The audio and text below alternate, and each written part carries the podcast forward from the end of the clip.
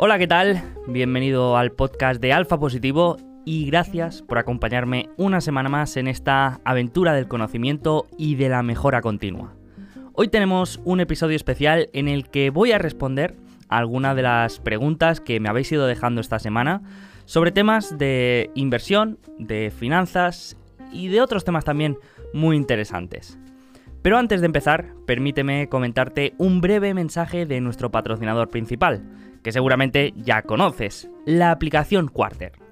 Si la conoces, seguro que ya estás disfrutando de todo lo que puedes encontrar dentro y ya forma parte de tu proceso de inversión. Y si no la conoces, te recomiendo que le des una oportunidad y la descargues en tu móvil. ¿Por qué te digo esto? Pues porque con la aplicación Quarter vas a tener acceso a las presentaciones y las llamadas con los accionistas de cualquier empresa que se encuentre en los mayores mercados cotizados. Y lo mejor de todo es que es 100% gratuita. Así que no hay excusas, descárgate la app y empieza a escuchar las últimas conference call de empresas como Constellation Brands, Faxet o Levis Strauss. Y ahora ya sí, empezamos.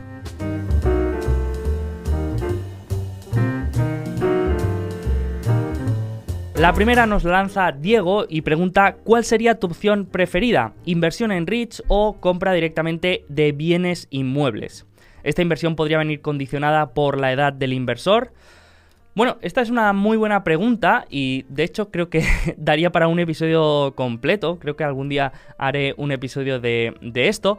Pero yo creo que aquí deberíamos cambiar un poco la pregunta. No deberíamos preguntarnos si es mejor invertir en inmuebles o invertir en REITs, sino que tendríamos que preguntarnos qué preferimos, si invertir en inmuebles o en renta variable. Los REITs, para el que no lo conozcan, son estos vehículos de inversión que se dedican a comprar y gestionar activos inmobiliarios y de todas las rentas que generan distribuyen una parte entre sus propietarios.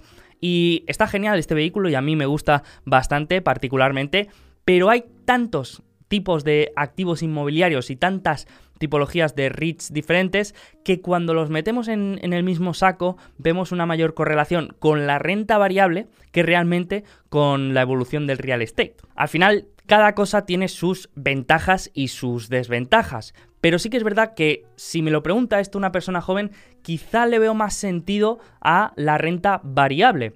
Y esto lo digo simplemente por tema de diversificación y de flexibilidad. Por diversificación porque tenemos que pensar que cuando invertimos en un inmueble, sobre todo si somos personas jóvenes, vamos a comprometer una gran cantidad de capital que en este caso va a suponer un gran porcentaje de nuestro patrimonio total. ¿Qué sucede? Pues que estamos eh, concentrando este gran porcentaje de nuestro capital en un único activo, en una única localización geográfica y eso desde el punto de vista de diversificación no sé si es lo, mejor. Además, toda la carga de trámites burocráticos, administrativos, todo el tema de impuestos y sobre todo la carga operativa de un activo inmueble, pues tenemos que pensar que no está, no está pensada para todo el mundo y quizá pues eh, un inversor va a valorar más la flexibilidad que le puede dar la renta variable, que en cualquier momento necesita el dinero y, lo, va a disponer de él, que no con un inmueble que si necesita el dinero pues va a ser más difícil eh, vender ese activo. Sin embargo, la inversión inmobiliaria tiene dos ventajas que creo que son muy importantes y que mm, hay que tenerlas en cuenta. La primera es que nos obliga a invertir a la fuerza. ¿Qué significa esto? Pues que cuando compramos una casa, por ejemplo, ya sea para vivir nosotros en ella o para alquilarla a otra persona, normalmente generamos una hipoteca. Una hipoteca que va a requerir de pagos mensuales. Pues bien, estos pagos mensuales van a ser una de nuestras primeras prioridades de gasto cuando pensamos en, cómo vamos a distribuir los ingresos que generamos, seguramente ese pago de la hipoteca mensual va a ser el que más arriba esté en nuestra lista de prioridades. Sin embargo, cuando invertimos en renta variable, lo que solemos hacer es dedicar a, este, a esta inversión lo que nos sobra de todos los demás gastos. Es decir, primero pagamos el alquiler, después los gastos del día a día y después de lo que sobra lo invertimos en renta variable. Y eso lleva a que para la gran mayoría dediquemos un menor porcentaje de nuestros ingresos a la inversión. En cambio, con la inversión inmobiliaria pues estamos obligados, así que es algo a tener en cuenta. Y después, la segunda ventaja es el tema de la volatilidad, y es que con la renta variable vamos a ver nuestro patrimonio fluctuar eh, literalmente cada día y va a haber días que a lo mejor pues caiga un porcentaje bastante elevado. Y esto puede ser una desventaja para muchos o algo que, no toleren muy bien. En cambio, para otros, pues puede ser mm, totalmente normal y lo pueden asumir con, con, normalidad. Pero es otra ventaja que creo que tiene la inversión inmobiliaria y es que no vemos ese precio o ese valor de los inmuebles fluctuar. Por lo tanto, resumiendo, creo que tiene más sentido invertir en inmuebles directamente si te gusta, si los entiendes bien cómo funcionan y si no te importa todo lo que conlleva de trámites, de gestión, etc. Y después, si eres una persona que te cuesta ahorrar, pues es, una, eh, una gran alternativa para obligarte a la fuerza. Y renta variable tiene sentido cuando eres una persona que mm, buscas eh, lo más, eh, la inversión más simple posible, buscas también diversificación y eres una persona a la que no le cuesta ahorrar. ¿Vale? Entonces, estas serían algunas de las variables que veo yo más importantes, pero como todo, existen muchísimos más matices, así que me guardo el tema para otro episodio. ¿Qué te hubiera gustado saber de inversión cuando empezaste a invertir? De Adrián. Eh, pues muchas cosas, la verdad.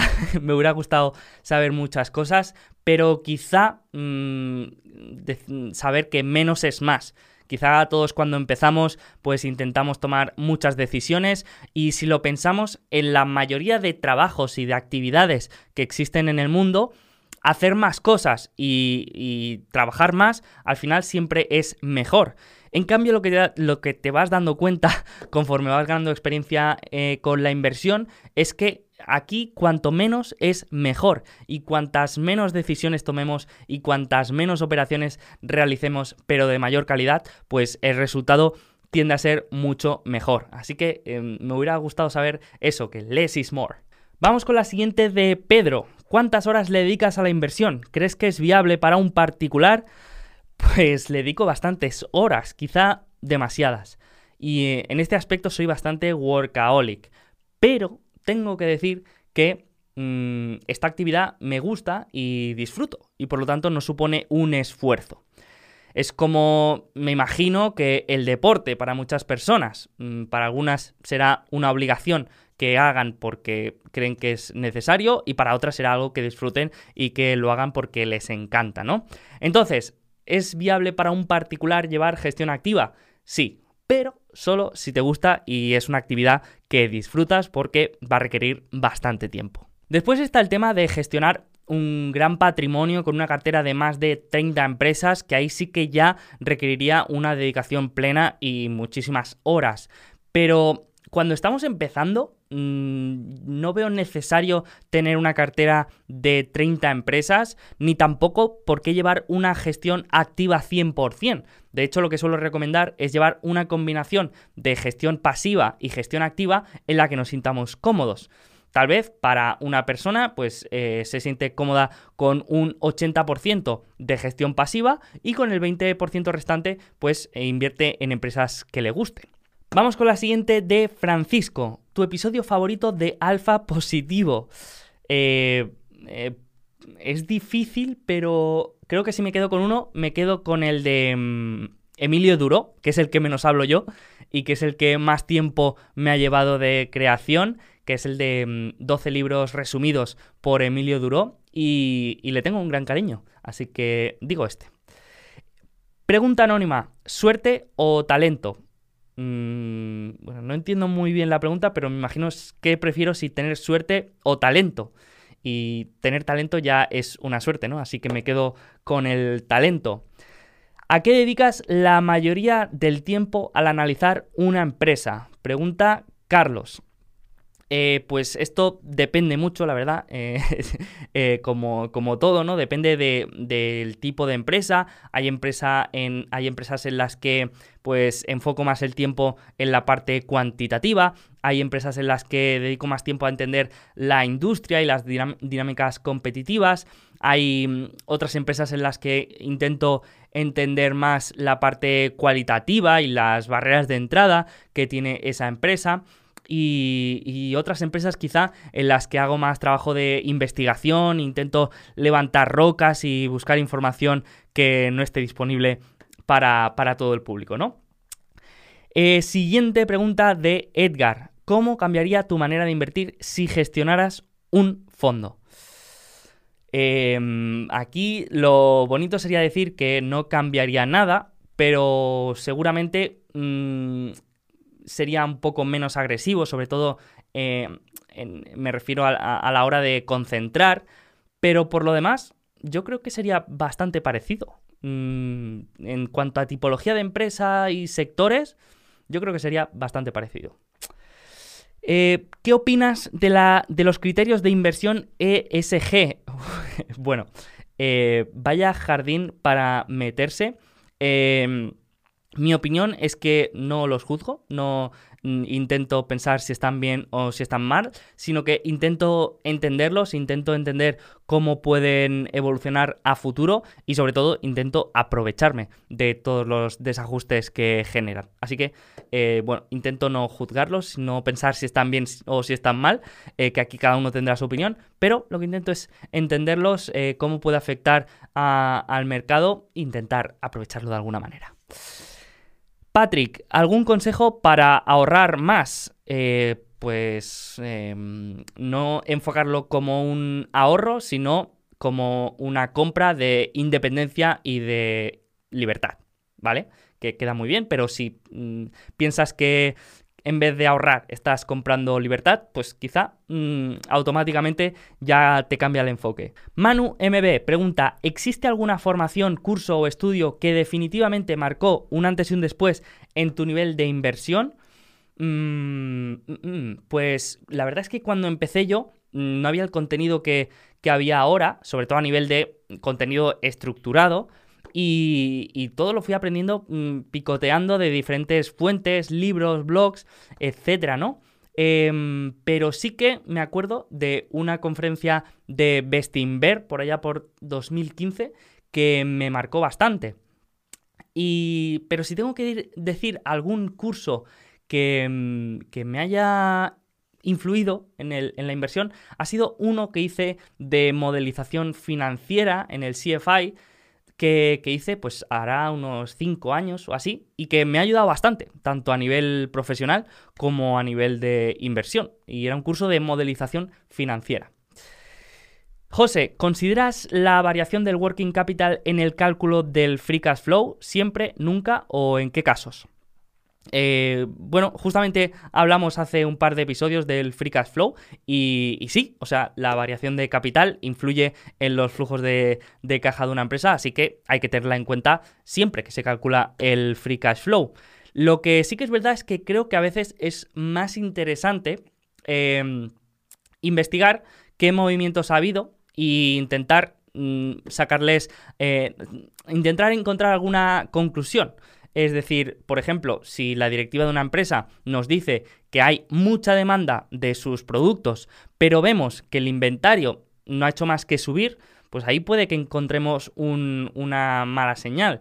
O si en la empresa vemos que de golpe empiezan a crecer eh, mucho las cuentas a cobrar, pues podemos pensar que a lo mejor los clientes están teniendo problemas de liquidez. Así que creo que es más interesante ver estos movimientos dentro del, capital circulante, de estas variaciones, que no en el cálculo del free cash flow en sí. Vale, siguiente pregunta. Francisco, ¿usas algún modelo mental para poder estimar el crecimiento, a grosso modo, de una compañía de software o de software as a service? Em, pues sí, podría considerarlo modelo mental, aunque no sé si tiene un nombre de estos guays que le ponen a los modelos mentales, pero lo que suelo hacer es eh, fragmentar los ingresos de una compañía en una función con distintas variables. De manera que para mí es más sencillo hacer una estimación de estas diferentes variables a futuro que no simplemente hacer una estimación del crecimiento de ingresos. Por poner un ejemplo que todos conozcamos, la empresa Netflix. Un error que creo que cometemos a veces es decir, bueno, Netflix ha crecido al 30% los últimos 5 años, por lo tanto vamos a aplicarle esta tasa de crecimiento para los siguientes 10. A mí esto me parece eh, una estimación un poco vaga. En cambio, si fragmentamos los ingresos de la compañía, que en este caso son muy fáciles porque podríamos hacerlos en una función que sea de eh, suscriptores multiplicado por el precio medio por suscripción, por lo tanto, eh, para mí sería más fácil hacer una estimación de los suscriptores que puede tener la empresa en los próximos años y del precio medio que puede tener su servicio que no simplemente del crecimiento, ¿no? Entonces, con el número de suscriptores, pues podría ver el tamaño de mercado, podría calcular la penetración en cada geografía y podría llegar a una estimación de suscriptores más o menos aproximada. Pero desde luego sería diferente que mm, simplemente aplicar una tasa de crecimiento a, los, a los ingresos, ¿no? Entonces, esto no sé si es un módulo mental, pero a mí me ayuda bastante utilizar estos value drivers, KPIs, eh, variables, como queramos llamarlos, a la hora de mm, calcular los, los, ingresos. Vale, pasamos a la parte más de empresas, porque Javi nos pregunta cuál es tu opinión de Power Read. ¿La sigues llevando en cartera? Lleva una buena caída y me parece muy atractiva. Pues la opinión que tengo de Power Read no es mm, para nada positiva. De hecho, ya no soy accionista de la empresa y seguramente haga algún episodio pronto de, qué ha pasado. Pero mm, resumiendo un poco, podríamos decir que mm, se han complicado algunas cosas. Por una parte, ha tenido más problemas de cobro que de los que se esperaban y la verdad es que los clientes eh, se está viendo que son de peor eh, calidad incluso de lo que, de lo que había pensado.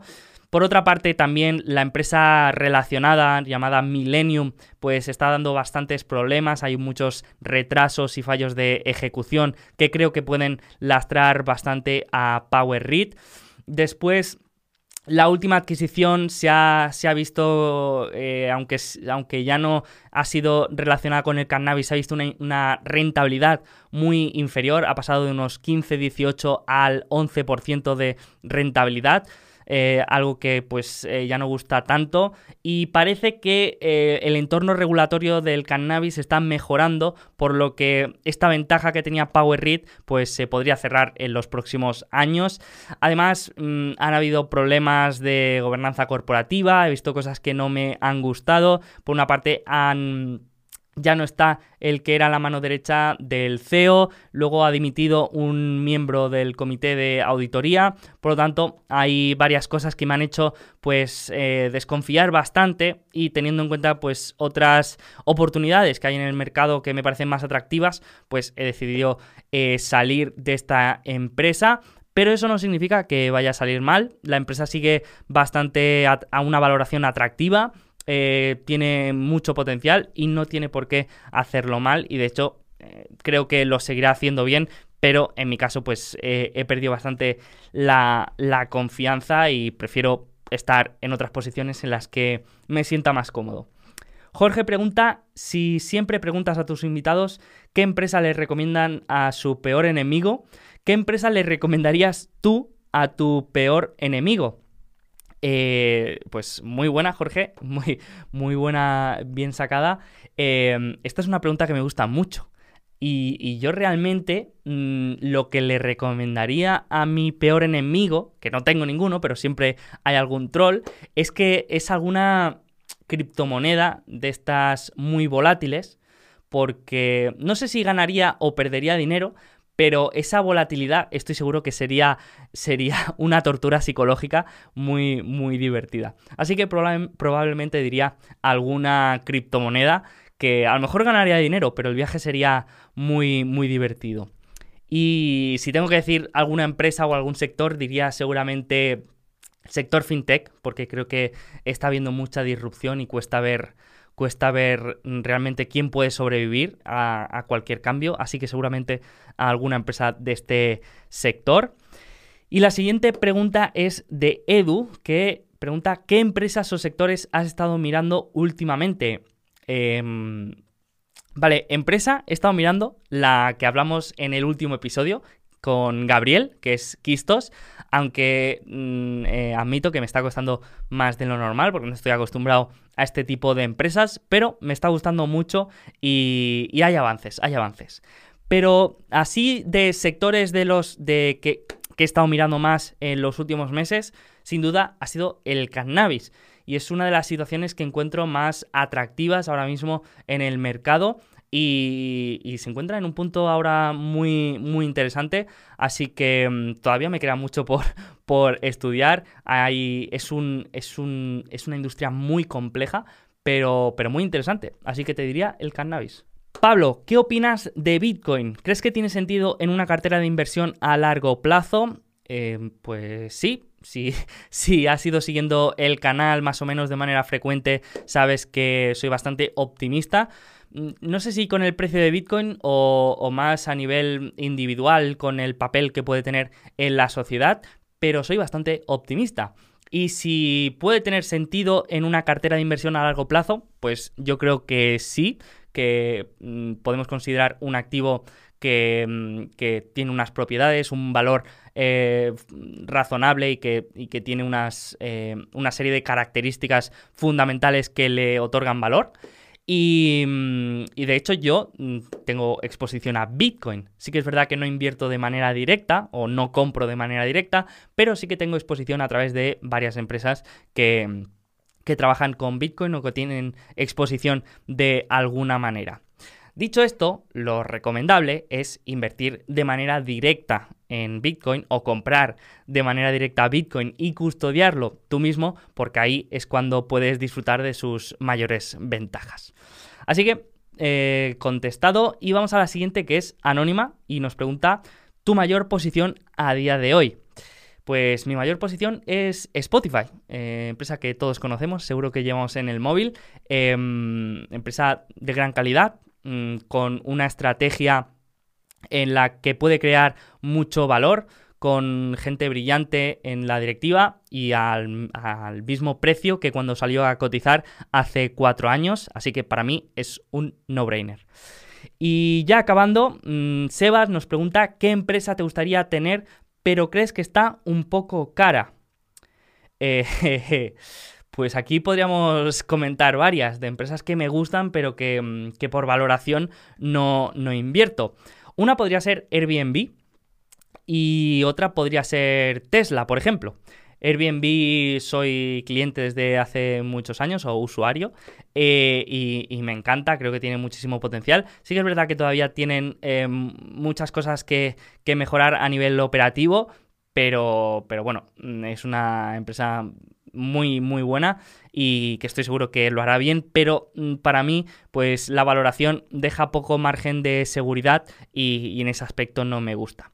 Y, Tesla, bueno, yo he conducido un Tesla durante varios años y es la mayor experiencia, la mejor experiencia que he tenido al volante de un coche y estoy seguro pues que tiene muchísimo potencial, pero al no conocer la empresa, pues, o, al no entenderla bien al 100%, pues me cuesta muchísimo justificar esa valoración, ¿no? No estoy diciendo que esté cara, sino que a mí, por, por mi conocimiento, pues me cuesta muchísimo eh, justificar esa valoración. Y con esto acabo. Espero que te haya gustado y si ha quedado alguna pregunta en el tintero, la puedes dejar en la sección de comentarios y la responderé encantado o me la guardo para el próximo QA. Y recuerda que si quieres tener acceso al maravilloso curso de la inversión empresarial, un curso de 40 días para adentrarte en la aventura de la inversión, lo tienes más fácil que nunca, porque en la descripción encontrarás el enlace de acceso alfapositivo.com barra empieza y además recibirás algunos de mis análisis y herramientas que utilizo en la inversión. Así que con esto acabo, espero que te haya gustado y nos vemos en el siguiente.